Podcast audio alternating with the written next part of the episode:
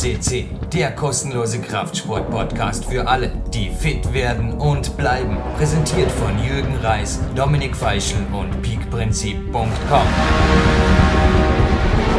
Jürgen Reis begrüßt euch live on tape zu PowerQuest CC. Heute wieder einmal zur Abwechslung, ja, genau wie letzte Woche, der weltweit größte Klettersport-Podcast und ich sage nur was für einen Morgen. Ich habe mir das bis heute Morgen aufgespart und da ging das Adrenalin wirklich schon beim Stepper Warm-up so richtig hoch.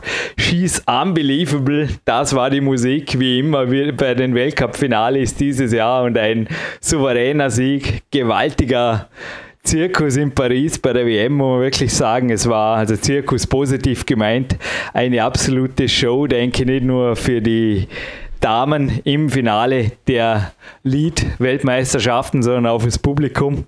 Und neben mir heute wieder einmal, ja, schon eine Weile her, zwischen zurück aus Norwegen, Mr. Klimmerei, Mr. Kadertrainer hier, Insider Mark Hamann. Hallo. Hallo Jürgen, Servus, grüß dich. Jo, was war für dich Paris? Du hast sie auch live sogar gesehen, beziehungsweise am Livestream. Sven Albinus war übrigens live vor Ort. Bin gespannt, was er dazu meldet, aber ich kann nur sagen, boah, ich glaube, so viel investiert wurde noch nie ha, für eine WM. Ja, es war wieder ein Wahnsinns-Event, wie man es gewohnt ist für die Franzosen. Also Paris war immer ein großes Highlight. Ah. Und ähm, war wieder sehr voll beeindruckt von der Kulisse, von der Professionalität vom Bewerber. Bist du selber mal in Bercy gestartet? Ich war bei der EM mal dabei. Ich glaube, du warst auch mal am Start, ja, aber ich muss sagen, seit da also 2008 ist nicht mehr vergleichbar. Allein der, der Eingang, wo die Athleten rein. Also schaut euch das an, IFSC TV. Auf jeden Fall auch für einen heutigen Podcast sehr empfehlenswert. Dann wisst ihr, wovon wir reden, beziehungsweise die Insider werden Sie natürlich Honing kennen.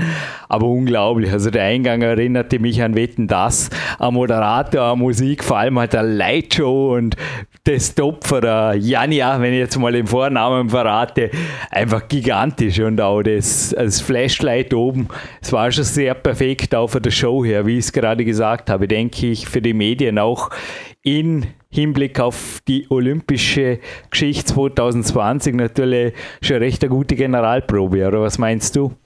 Ja, ich war auch mal in, in dem Stadion. Also das, das Stadion ist schon beeindruckend, aber wie du sagst, bei der Rahmenbedingung hat sich echt noch viel geändert. Und jetzt mittlerweile ist das echt schon ein Vorzeigesport, möchte ich sagen. Ja, wo würdest du noch sagen, über Modus übrigens äh, weiß man, das können wir wieder im, noch im Undiskutierten lassen oder im Diskutierten sicherlich schon, aber zumindest im Unbeschlossenen.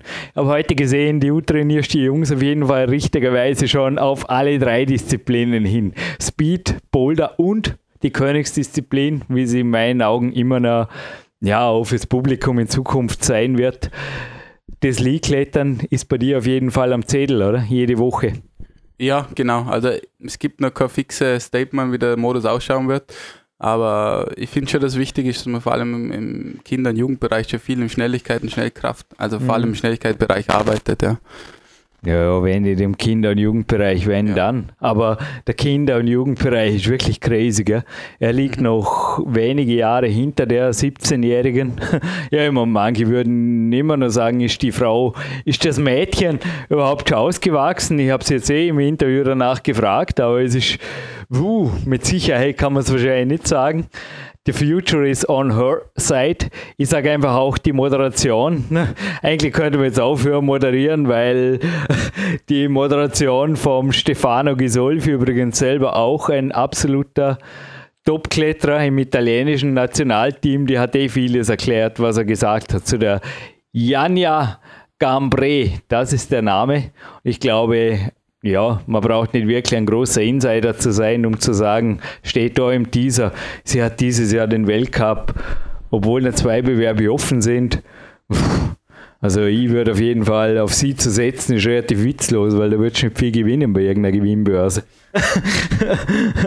Crazy, ha? Also was mir hat der Tag heute auf jeden Fall ein Personal Best gebracht in einer schwierigen Tour drüben in der K1 und bei dir ich glaube auch, also mit sowas kann man sich auf jeden Fall pushen, ha? wie dem Damenfinale. Ja, ich verfolge die Janja eh schon ein paar Jahre. Ich kenne sie aus der Jugendbewerbe, wo ich für sie schon Jugend-WM bauen haben dürfen. Mhm. und war dort schon sehr auffallend und da passt momentan echt alles zusammen. Von, von Kletterkönnen zu Körpergröße zu Kraft. Das ist echt ein Wahnsinn. Ein bisschen vergleichbar mit dem David Lama dazu mal zu unserer Zeit, der auch schon mit 16 dann er, ähm, beide Titel abgeräumt hat. Ähm, ja, ja, aber wenn jetzt auch die Felsleistung, also vor mir liegt wieder der total kunterbunte Moderationstisch vom Tag der Moderation. Pff, 8C, Second, Flash Second 8C in Santa ließ ich da. Dann auch da, das ist ja letztes Jahr die 8B On-Site bis hin natürlich zu meinen Spekulationen, die vermutlich auch nicht weit hergeholt sind. Du hast vorher gesagt, schauen wir mal, ich tue es sicherlich schwer, da die Action Direct vom Aktion Direkt natürlich vom Wolfgang Güllich. Aber 25 Jahre sind vergangen, der Sport ist ein anderer Sport und die junge Generation, ah, ist schon verrückt, gell? Was, was wurde aus unserem Sport und was aus den Athleten und eben auch den Athletinnen. Also glaubst du wirklich, dass ein David Lama in dem Alter, naja, schwer zu sagen. Aber es ist schon einfach ein anderes Klettern geworden. Ein anderer Level auch. Ja, man kann die Zeiten immer schwer miteinander vergleichen, Eben. das ist klar, ja. Aber was halt der David zu seiner Zeit war, ist die Anja zu unserer Auf Zeit, jeden Fall. sagen. Ja. Einfach ein so Ausnahmetalent. Wo sie aber sicher zeigen wird in der nächsten Jahr, ob sie das Level auch halten kann, weil mhm. ähm, derzeit spielen alle Faktoren echt perfekt zusammen. Und nicht nur derzeit, es spielt sie über die letzten Jahre. Hoffentlich kann sie so die nächsten Jahre noch so halten. Ja, vielleicht können wir eben abspannen, kurz nachdem die Zuhörer das gehört haben, das Hauptinterview natürlich. Aber ja, ich war ziemlich stolz. Es hat sich ergeben, dass sie mir relativ spontan zugesagt hat.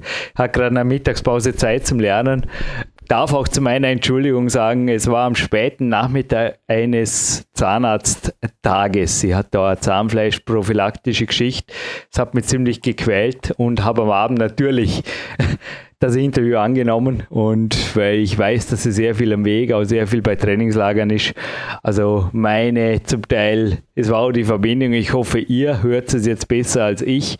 Ich habe natürlich nach der Skype-Negativerfahrung mit Magnus und auch bei den Schweizer Zwillingen, ich habe wieder zum Handy gegriffen, werde das so oft wie möglich tun. Bedanke mich auf jeden Fall für die, die nicht nur die Telefonkosten hier finanzieren, sondern den gesamten Podcast. Allem voran meinen Coaches dem Klausen, dem Stefan möchte ja Danke aussprechen, aber auch ja, den ganzen anderen, die dahinter stehen, auch meine Sponsoren. Und mir ist lieber, es kostet ein bisschen was, wie ich habe Werbung oder irgendwas drin.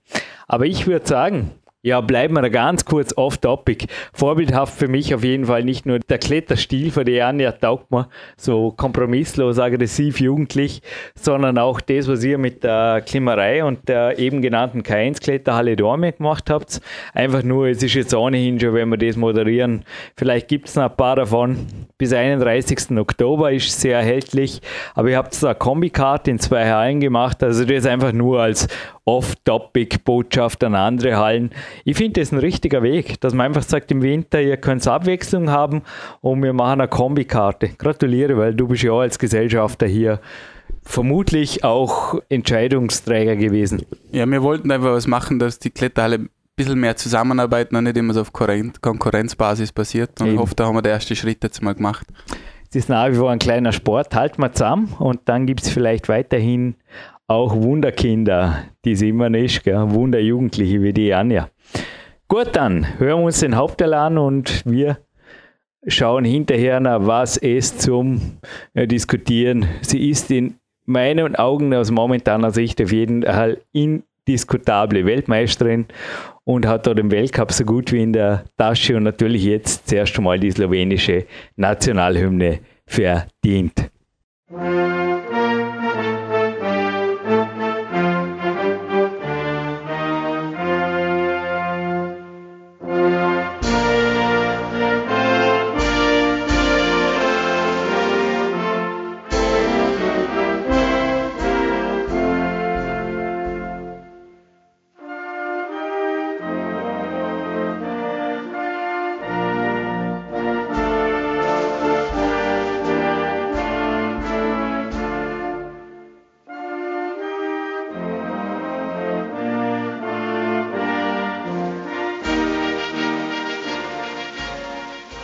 So with the Slovenian national anthem. And without further ado, this is your host Jürgen Reis for PowerQuest CC and is very proud. I think Janja Garnbret is the very first audio podcast shown up in the internet with you, isn't it? Hello, hello on the phone.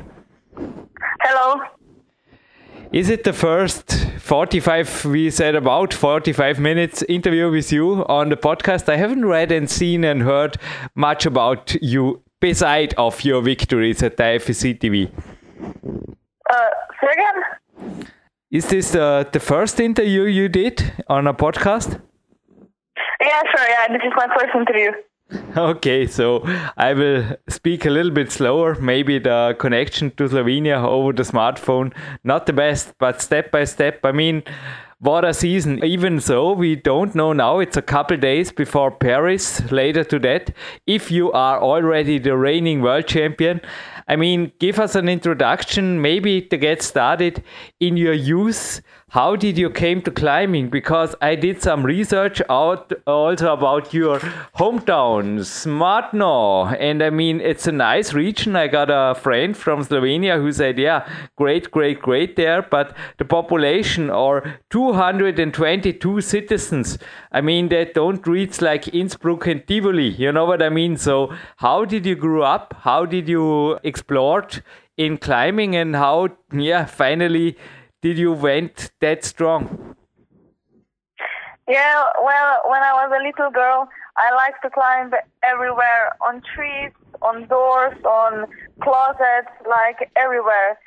So uh, one day there was a promotion wall uh, in my hometown, town, so I tried and I liked it. So uh, my mom and dad saw that and they signed me in the club uh, where I also started. How old were you back then? Yeah, I was uh, six or seven years old. Okay. And from that on, you got already in an interview, climbing is your life. Was it that serious from the first day on? So how did you grow up? Because you really, I mean, in the IFSC, list, I just see here a numerous list of wins, also in the European Youth Cup. I mean, you came, Veni Vici Vidi, I think is the Italian word for this. I mean, you came, saw, and you won everything you competed. How did that went so well? Well, I mean, there must have been a perfect trainer, perfect team, everything perfect. Um, yes, well, um, I was training. At first, I was training in my hometown, uh, and after that, um, I went to I went to training um, in my like uh, in another town, like 20 minutes from my home. Um, and my trainer was, um, and it's still Gorazd Hren. Mm-hmm. Uh, I'm working with him. I think uh, now it's nine years. Um, so yeah, first um, I didn't know why I was competing. Um, I just like to climb, but then uh, at one competition I was first, and ever since then uh, I was like always on the podium.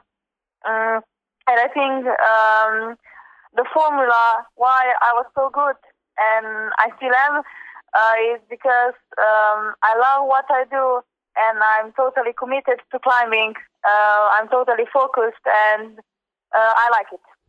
Veni Vici Vidi is for sure Latin. Hey, you make me nervous a little bit in the moment. It's uh, yeah, I mean it is the interview with the first lady.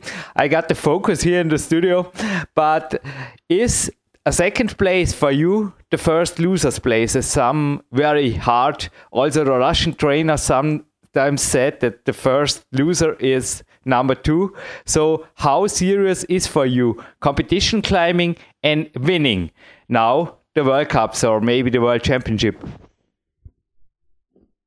Sorry, again, question. How important is it for yourself to win?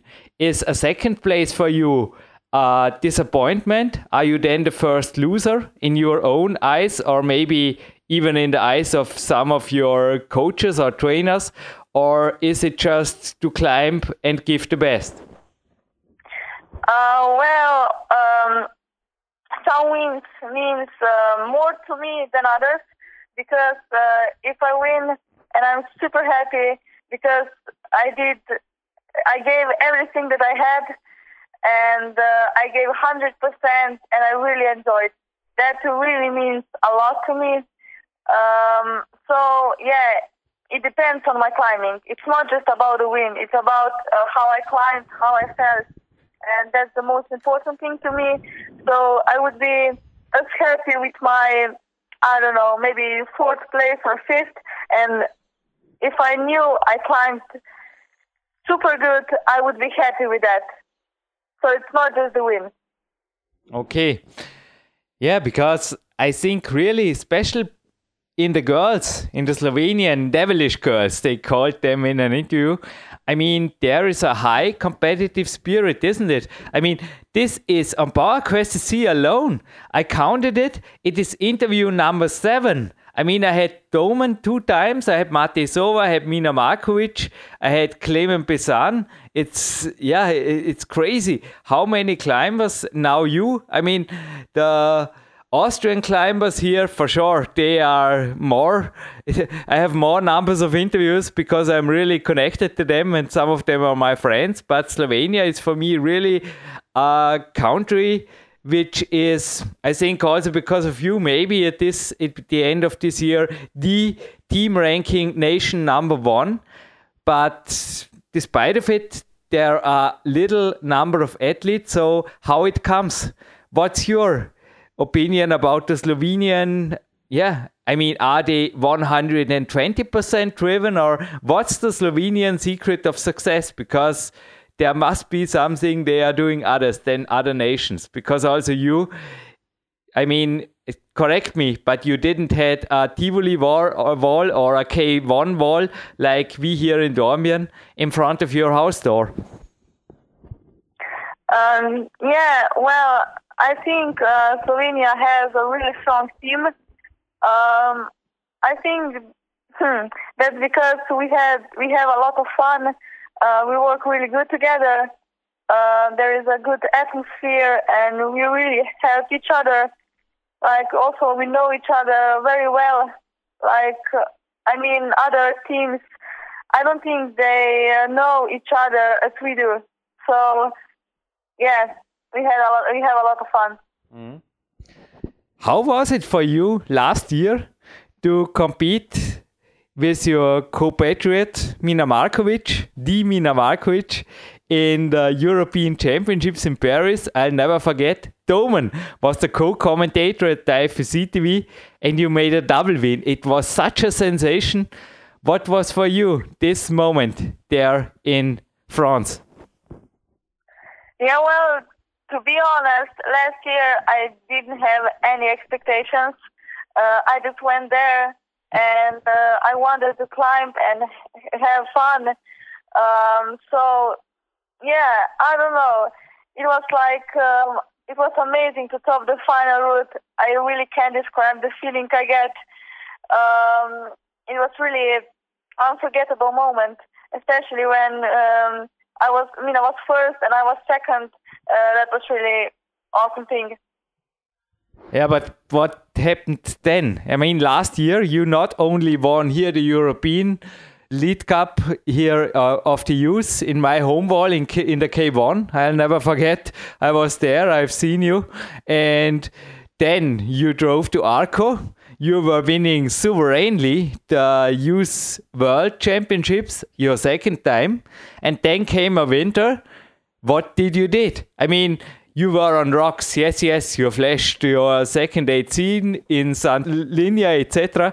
Back to this topic maybe later on. But what was your progression this winter? Because this year and I say this in an absolutely positive way. I mean, sorry to make a little story here. Uh, Stevie Haston, one of my mentors, said in 2011, What is happening in the World Cup? Jakob is destroying the World Cup. And he is laughing. And this, she is destroying the World Cup. This went back to my head now in 2016 because this is what you are doing. Because I say this in a positive way.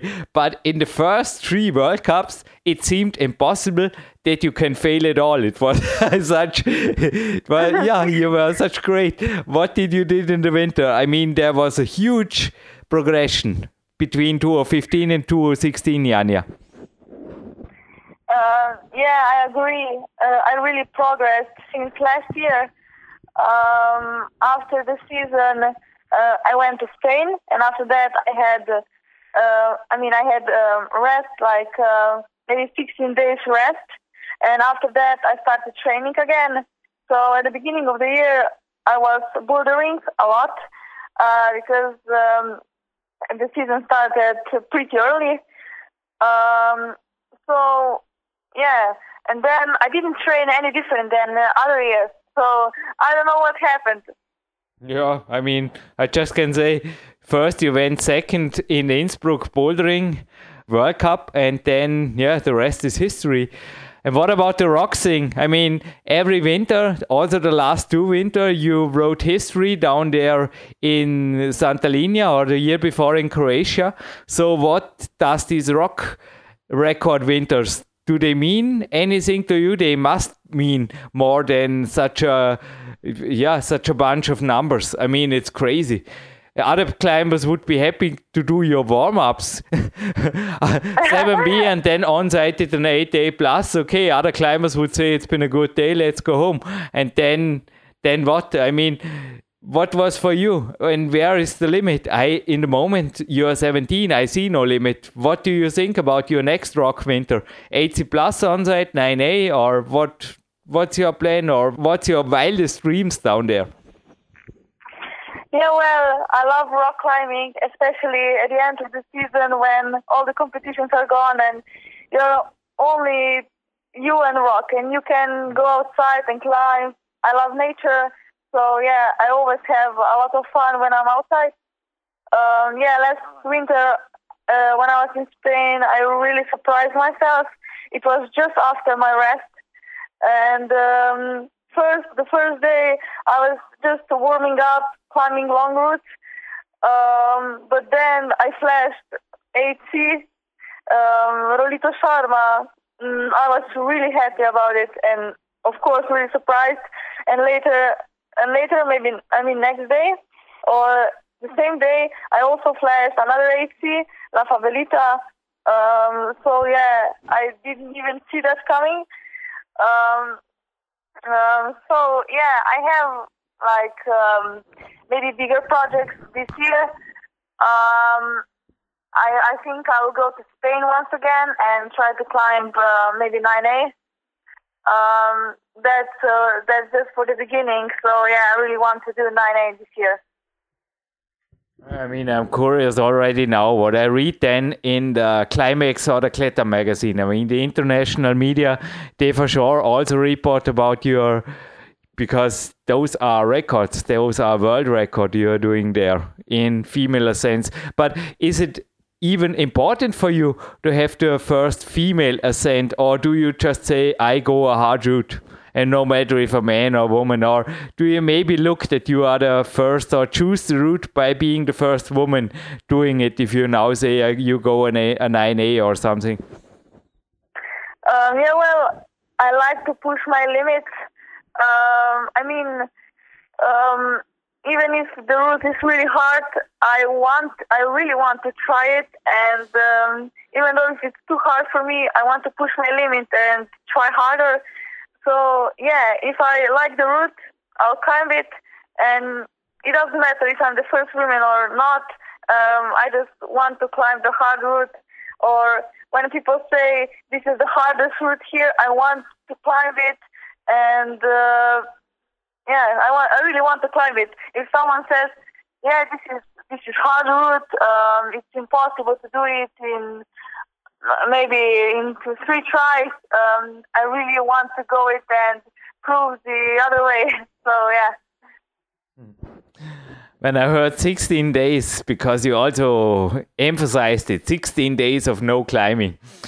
Was this hard for you? I mean, you are also like I do running, and maybe did you did some supplementary training, or was it just necessary to get you know to, to get your mind free and motivated again?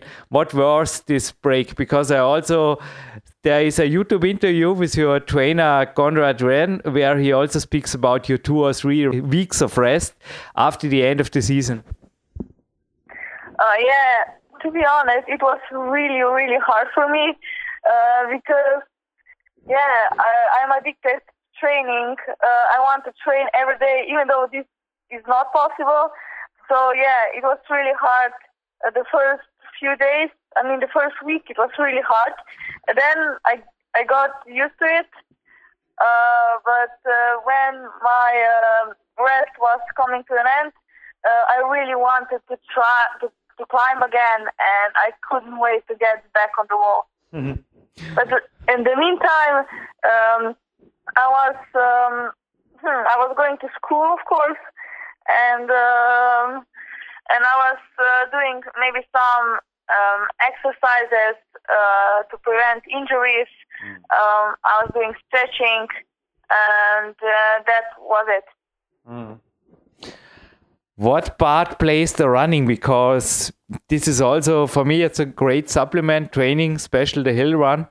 What do you think about the purpose of supplementary training or also alternative sports? Because I read in an interview that, as I said, you also like jogging or running. What's this part of your training? Um, I don't uh, usually run um, because um, I don't have a lot of time because I I'm in school. Um, then I train for about three to four hours, and later when I came home, it's I'm eight o'clock and I don't have time to go running, and because I'm too tired. Um, but maybe I like to do some other stuff, some other sports just for fun, mm. just to relax. Um, but yeah, I think running could help. Also, some gymnastics could uh, could help also. Um, but yeah, I think um, every sport uh, can help climbing. Mm-hmm. But in a moment, little of time because a lot of climbing training. So you are three or four hours of. Give us an overview of your week. I mean, I guess one day you maybe also. I've heard that you were in Mitterdorf. You also take trips with the Slovenian team. So a normal week when you prepare for a World Cup, how is it structured and what do you train when? Uh, so how my training looks like?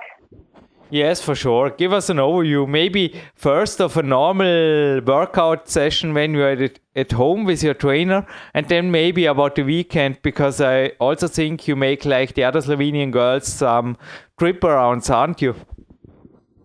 Mm-hmm. So um, when I came to training, first I run a little bit just to wake up um, then I'm doing some stretching or some exercises to some exercises, and then I go on the wall, um, just on the jogs and to relax and to warm warm up my muscles even more. And later I I, I am bothering a little uh, to get the power. And if I'm preparing for um, lead World Cup, then I then I climbed maybe sometimes short routes for about I mean 20 moves uh, with one foot with one foot, and then I climbed maybe longer routes, maybe 50 moves or something, and um, I go about um, four routes per training, four long routes per training, and that's it. You climb shorter routes with one foot. This sounds interesting. Is there any purpose behind? Um, yeah, maybe some maybe shorter route with one foot because uh, when you climb with one foot, um, you get in uh, different positions than with two foot, two feet. Uh, so when you climb with one foot, there are some strange positions. Um, because when you climb with two feet, it's not it's not the same position as one foot. So yeah, you get used to different positions and strange positions, um, and you're doing moves. Maybe it's hard with two feet, but when you go with one uh, with two feet, but when you go with one foot, it's maybe sometimes easier. So yeah. Interesting. Are there other things I have seen also an article of you with, I think it was by Patrick Matros about uh, Gimme Kraft. And I mean, do you do any supplementary for climbing? I mean, using the fingerboard, the campus board, maybe the gymnast rings, the TRX, or whatever. Are there things where, or chin ups, I don't know, on the bar? Are there things that you train, especially in winter when it's far away from the competitions? Um, yeah, we were we were doing TRX at the beginning of the season in January, um, and I was also campusing uh, the January, but uh, that that's it. Nothing else. It was not helping you in climbing, or what? Um, yeah, it helps me. Um, it helps me with climbing because um, because it's good for stabilization to stabilize your body. It uh, helps. So I, if the connection is a little bit weird today, it helped you in climbing. It made you more explosive using the campus board. Yeah, sure. Yeah, that's yeah. that's that's why we are doing it. Okay, and other training methods, maybe on the bar, maybe on don't know. I mean, the famous Slovenian Lepis balls or something. I mean, some guys make chin ups there. Also discussed this topic a little bit with Domen or Mina Markovic. Do you make things like this, you know, normal chin ups or also fingerboard training? Uh, no, no, not nothing like nothing like nothing like that. More specific. I think the core part, am I right? As I also read it in the interviews they are published, also the interview with your trainer. The core part of your training, can we say like this, is climbing specific in the boulder or the lead wall? Yes. How is a week structured? Do you have a national team training on the weekend or what is going on from Monday to Sunday? Um, um, because we come from different parts of Slovenia, we we have maybe one or two team trainings per week, uh, maybe on Friday, Saturday, Sunday. So the whole team uh, get together and we also train together. Mm-hmm. And then you maybe drive to Mitterdorf or also here to the K1. I also seen the team last year. You weren't part of it, but yeah, this or two years ago. Sorry, this why you were not part of the adults team. But you make also some trips far away, couple of hours driving, aren't you? Every week, almost every week. Um, yeah, we were a couple of times in Mitterdorf.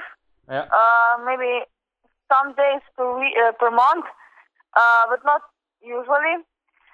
Um, we will also we went also to Imst mm-hmm. uh, on the on the big wall and also to Tels, the new climbing wall center. Um, but that's it. Mm-hmm. Yeah, for sure. I mean, this is enough. This is more than enough. How are you okay, now preparing? I mean, we are recording this now on the 7th of September. The countdown for Paris is going on. What are your expectations and how are you preparing in front of, I think also for you, it's the event in 2016 to win this? Uh, well, I don't want to have um, any expectations. Um, I just want to, I just want to give the give my best. I want to give 100%. I want to be focused. And um, of course, I want to I want to be the best. I want to I want to show um, my best performance. So yeah, I trained really hard, but um, we will see. Competition is a competition. So um, yeah, everything could happen. Uh, so I'm I'm so I'm also so excited. So we will see. I mean, what means also 2020 for you? I mean, it's crazy, isn't it? There is a fitness, a men's fitness magazine. I mean, it's a mainstream fitness magazine, and there is a double page. There's a double page of the Dawn Wall by Tommy Caldwell, and for sure, uh, Mr. Jorgeson, and the President Obama, you may have heard about it. He wrote them an SMS. I mean, the sport is going crazy, and now it's even becoming Olympic. What are your expectations for life anyway? I mean, do you think it's realistic to make a full professional athlete in three or four years? You know, really a career like other girls do in tennis or skiing or? Um, yeah, climbing is an Olympic sport. I'm really excited. Uh, well, Olympic Games are dreams of every athlete, uh, especially if they if they um, if they are doing sports that they love and they, it should be an Olympic sport, but it isn't. Climbing definitely is. Um, but yeah, I think in these four years you can do a lot. You can improve yourself. You can be better. Uh, so yeah, I'm really excited, and uh, I think I also compete in Olympic Games. Uh, but uh, my lifetime goal is to keep climbing as long as I can, break world records, and um, uh, win, um, and to win maybe some important competitions. Yeah, you will have some years, some decades for important impacts.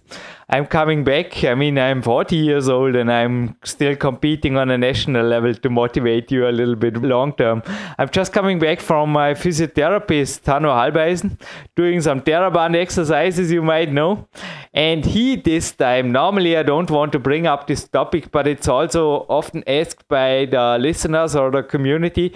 He brought up this topic because I was telling him about you, and he said, with 70 years, correct me, in a normal development of a girl or woman, you should be full grown. So you should not grow anymore. Am I right, or what the sports medicines say about you?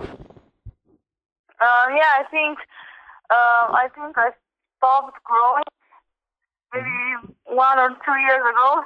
Yeah. Uh, and I think this is really good because I think it's enough. Um, so I think um, I won't change that much anymore.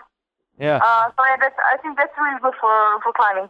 Yeah, because he said, please ask Janja, the 17 year old champion, what's her body size and her weight, because he said it must be because she is not that, her training age is not that old, can't be that old, he said.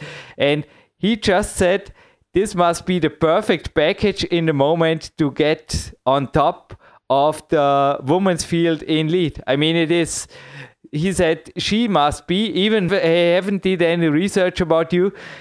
He just said she must have the perfect athlete's body for doing this, for doing what she's doing. So, what is your body size? I think you are not the smallest. And what is your weight? Because when I look at you, I just see climbing muscles. It's incredible. You are the most well trained athlete in the World Cup I've ever seen. You are also climbing fast and quick. Your technique is also a part of it. But I think really I agree to Hanno, you are the perfect lead climber. Yeah, uh, my um, body height is um, one meter, one meter 64 mm-hmm. centimeters, and my body weight is 48 kilos. Mm.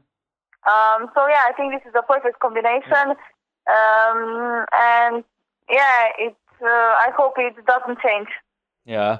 Yeah. Why should it change? I mean, one question that leads to it. I just guess also when I saw some pictures of your hometown Smartno, you have a pretty well balanced, maybe natural diet, or do you take care of any special things? What to eat and what not to eat? Um, no, uh, I don't have a special diet. Um, I'm not really careful, um, but I just eat um, everything, and I don't want to. Um, I don't know. I don't want to. Um, I don't know how to say that. Just uh, I eat everything, and uh, but maybe sometimes because I'm still a teenager. Uh, so my skin, uh, sometimes I don't, I don't eat uh, sugar uh, for mm. about maybe a few days mm. to get rid of the pimples and that stuff. Uh, so and later I and after that I eat everything again. Mm. But it don't look that in Smartno are a lot of fast food restaurants. yeah. So you grew up really healthy, and I think, as I said, I mean, you're just a a perfect athlete, in my opinion, and also a yeah, maybe uh, already winner of Paris. Who knows? And looking forward to Olympic Games. I mean, how many days a week, how many hours do you train? I mean, it's not that, okay, if you count a weekend in, it is a normal week of maybe. What do you think? How many hours do you invest per week in the sports? Did you ever made some calculations about this? I mean, the three hours during the week and then the weekend, it sums up. Um, I train about five to six times per week for about uh, three to four hours. Um, yeah, I put a lot of work in climbing and a lot of hours. Um, so yeah, I think that's about. Um, mm, I mean, maybe 20 hours or more. Mm. What about stretching? I read about, or your trainer said you are big in stretching.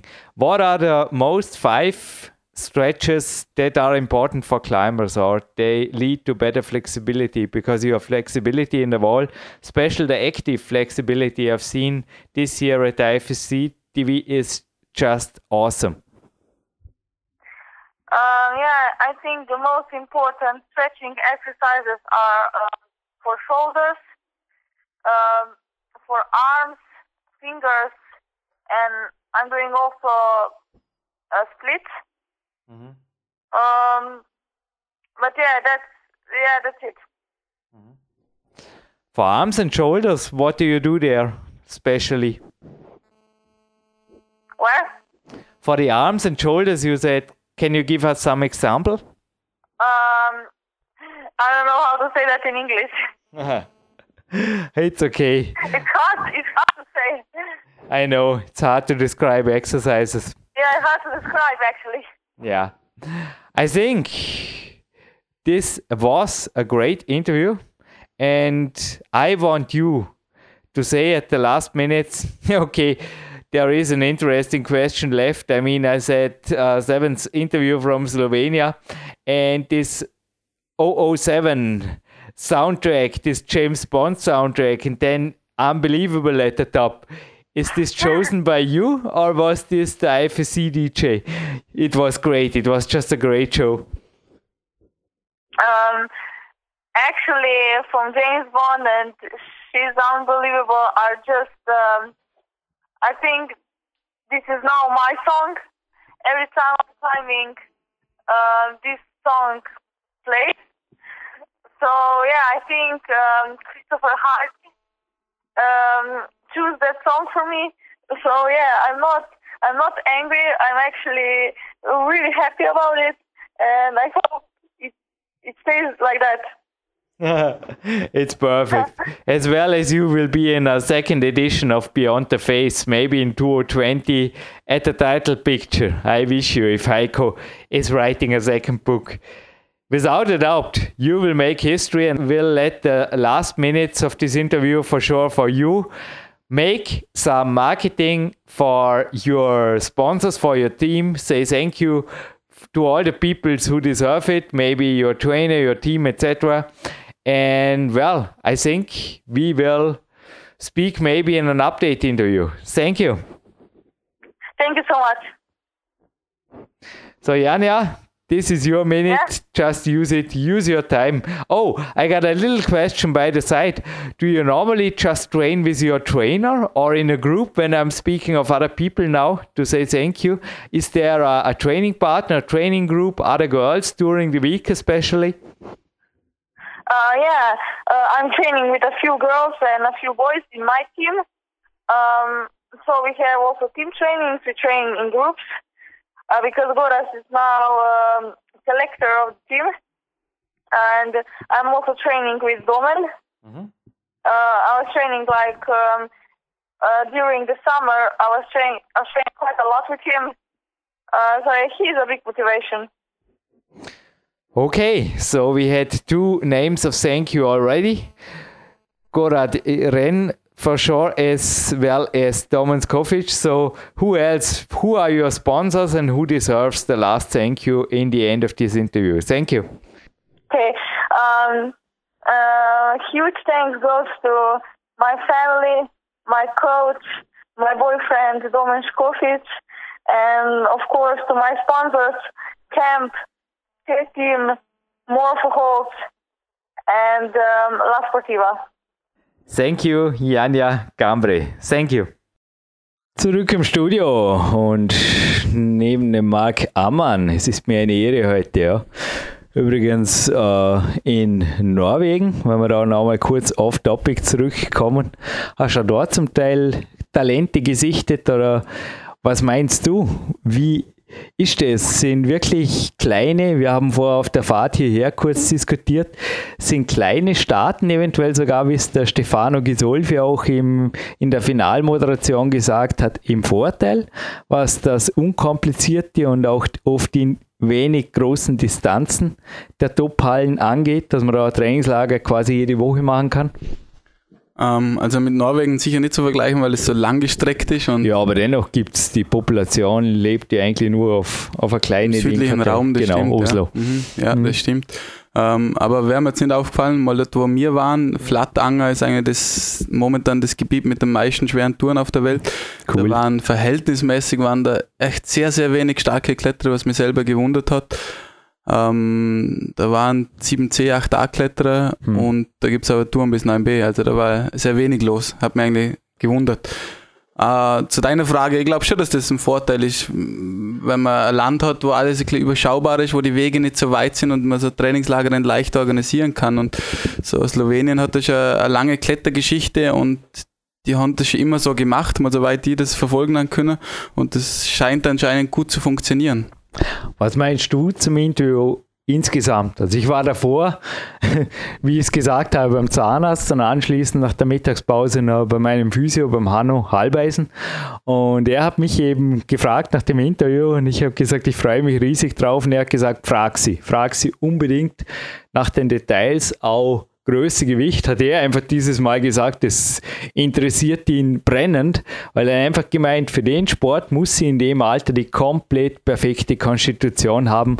Es ist in seinen Augen sonst schwierig vorstellbar, nach so wenigen Trainingsjahren, dass sie wirklich, wobei, ja, Mina Markovic ist ja auch eigentlich aufgeklettert, oder auch Danak. Es, war, es waren ja zwei Tops im Finale. Schwer zu sagen. Das Klettern bleibt ein komplexer Sport. Ja. Es bleibt ein sehr Schon Momentaufnahme, wie immer. Jedes Jahr Momentaufnahme, verflixt. Ja, das stimmt. Es bleibt ein sehr komplexer Sport mit sehr vielen Faktoren, was sie, was hineinspielen. Uh, und bei der Janja sind halt alle Faktoren momentan auf grün und auf, auf positiv. Gell? Das ist schwer zu erkennen, was da jetzt ähm, große Fehler oder ähm, Verbesserungspotenzial noch ist. Vielleicht ist es auch nur die Musik, die sie oben rauspusht und das Mental das Game. Na klar, ich meine, die Kim ja in, du hast gesehen, oder? Sie war in der Verteidigerrolle und ich weiß nicht, was du so das Gefühl gehabt hast. In meinen Augen hat sie oben ein bisschen zugekrampft und hat auch Nerven gezeigt. Die Anja ist total frech und auch der zweitletzte Zug, wie es der Moderator dann auch richtig gesagt hat, das war alles andere als kontrolliert. Sie hat den Griff genommen und durchgezogen. Aber das ist vielleicht auch noch was, was in deinem Alter äh, positiv ist oder für dich spielt, dass du diese Leichtigkeit, diese ja. Unbekümmertheit hast ja. und die nicht mehr nach zehn Jahren Wettkampfklettern deiner ähm, zu sehr verkrampfst vielleicht im oberen Teil oder zu selber schon große Erwartungen hast. Was waren für dich so die Takeaways, außer dass man nicht unbedingt eine Großstadt braucht, um Weltmeisterin und Weltcupsiegerin zu werden? Das ist wirklich krass. Naja, es wäre gar nicht so weit von mir weg. Nicht, nicht der dümmste Ort, um irgendwo eine Mischung aus, aber ich weiß nicht, von dem Smart No weg jetzt nach Krein oder nach Mitterdorf zu fahren, es ist schon mal von der Autobahn ein Stück weg. Ja, die fahren schon ein Stück leer. Ah, trotzdem machen sie sich ähm, wöchentlich die Mühe oder ähm, betreiben sie den Aufwand, um in andere Hallen fahren zum Trainieren. Und das ist sicher äh, eines der Schlüsselmomente, ähm, warum sie so stark sind. Mhm. Also Interview sonst für dich, was hast du Neues rausgehört? Oder, oder ich meine, es ist sicherlich, sie ist wie der Hanno gesagt hat, glaube ich, oder richtig geschätzt hat, sicherlich noch eine sehr ja, da kann man den Ball wirklich in der Flach halten. Nie verletzt und nie, ja, Schulterprobleme, was ist das? Oder Fingerprobleme, keine Ahnung. Es ist einfach noch sehr, sehr, sehr, sehr, ja, just winning. Richtig ein junges Mädchen, was äh, vor allem sich auch durch einen gewaltigen Fokus in der Wand auszeichnet. Also wer sich schon mal klettern gesehen hat, das ist ein also wieder Jakob Schubert vor, vor fünf Jahren oder so, wo er die Serie gewonnen hat genau, bei der Weltcup. Ja. Das war hast richtig gemerkt, die weiß, die kann gewinnen und die gewinnt, wenn sie einfach normal klettert und das macht sie dann. Jetzt hast du auf den Punkt gebracht, ja. Das ist wirklich der Jakob irgendwo ein paar Jahre zurück. Ja, 2013 war das. So also ein Run, möge er ihn wieder. Siebenfachen Weltcupsieger. Krass. Naja, die Anja, schauen wir mal, was sie jetzt macht. Zu der Zeit, wo wir das moderieren und das, nee, zu der Zeit, wo wir das moderieren, hat sie Pause. Zu der Zeit, wo das online geht, aufgepasst. IFSC, YouTube-Channel checken, vielleicht könnt ihr dort das sehen, müsst halt früh aufstehen oder je nachdem, wie die Zeitverschiebung ist. Nee, die Streams sind ja auch hinterher im Internet. Sie sind auf jeden Fall jetzt gerade in China also die Wettkämpfer und Wettkämpferinnen. Und der letzte Weltcup ist in Krain. Momentan, jetzt wo wir das moderieren, führt sie mit 60 oder 64 Punkte. Ja, schauen wir mal, was draus wird. Ich verabschiede mich schon fast aus der Sendung. Marc, ist okay, wenn ihr die Mains Fitness da drüben heute als Moderationshonorar schenke. Vielen, vielen Dank. Werden wir durchlesen. Aber es ist schon aus deiner Sicht, oder? Also ich habe vorher gesagt, in so einer Zeitung irgendwo was übers Klettern zu finden, doppelseitig. Also ich habe damals so vor zehn Jahren schon zum Teil die auch die, die Männerfitnesshefte mitverfolgt. Wäre mir nicht aufgefallen. Ja, wird immer ein bisschen mehr und ich bin gespannt, was jetzt passiert mit dem Olympiaschub, ob wir dann nochmal auf ein anderes Level kommen. Das wäre wünschenswert. Machen wir ein kleines Gewinnspiel. Mhm. Omega 3 steht da oben und ich würde sagen, das Ding für Body Attack verpacken wir noch irgendwo. Ist sicherlich noch ein Jogbag für Climb X. Und mich hätte interessiert, hm, das ist jetzt eine sehr einfache Frage und eine Art ein Durchklickschutz. Wer, also welcher männliche Athlet, hat am ersten oder hat bereits ja, hat vorgezeigt, was drin ist an Dauer-Weltcup-Siegen und das muss die Anja zuerst mal wieder ein bisschen stolz auf Österreich dürfen wir auch sein. Das muss sie zuerst mal zeigen, oder? Dass sie das kann. Ah, ja. Hast du schon 5, 6 Weltcups weg oder sowas? Ja, mehr. Schauen wir mal. Dauer-Weltcup-Siege hat es jetzt, ja, dieses Jahr auf jeden Fall ist ihr Jahr, würde ich sagen. Also diese Antwort auf unser Kontaktformular führt zu diesem Doppelpreis. Einfache Frage, da warten Sie auch so ein, ein so. Hey, muss nicht immer schwer sein. So schöner Herbsttag, das lassen wir jetzt einfach fast schon so stehen. Was noch fehlt, ich würde sagen, James Bond Soundtrack und She's Unbelievable ist okay. Aber vielleicht fällt dem Marc Protze, egal ob von der Reflections, der Adventure Wonderland oder eventuell sogar der Big Day Soundtrack CD, da gibt es einen Soundtrack dazu. Vielleicht fällt ihm sogar noch was Spicigeres ein, sage ich jetzt einfach mal. Und ja, Marc, was würdest du der Janja vorspielen, wenn sie im Finale top klettern soll? Zeit zum Nachdenken. Ein paar Wochen Zeit zum Schneiden, der Mann hier hinter Mischpult. Ich sehe ein breiter Grinser irgendwo aus deutschen Landen her. Und ja, walte deines Amtes. Danke. Und liebe Zuhörerinnen, wir hören uns nächste Woche. Liebe, liebe Zuhörer natürlich auch, aber Ladies first natürlich bei so einer Goldperle. Und Marc, Danke, dass du hier warst. Gerne, Jürgen. Habt ihr übrigens eh schon eingeteilt, darfst die Damen dieses Jahr übernehmen. Es gibt eine ein, zwei. Schön. Ja. Sagt er dann hinterher, ne, wer als nächstes ist. Ein bisschen Nationalstolz darf es auch geben, weil in Österreich haben wir tatsächlich jemand, der der Jan ja vielleicht, na, schauen wir, was nächstes Jahr ist. Aber wenn ich dir danach den Namen sage, ja, ich habe einige Interviews schon on tape, aber bleibt es einfach on ein Gratis-Abo, sage ich jetzt einmal, bei iTunes und auch auf der Homepage finden Sie Informationen dazu.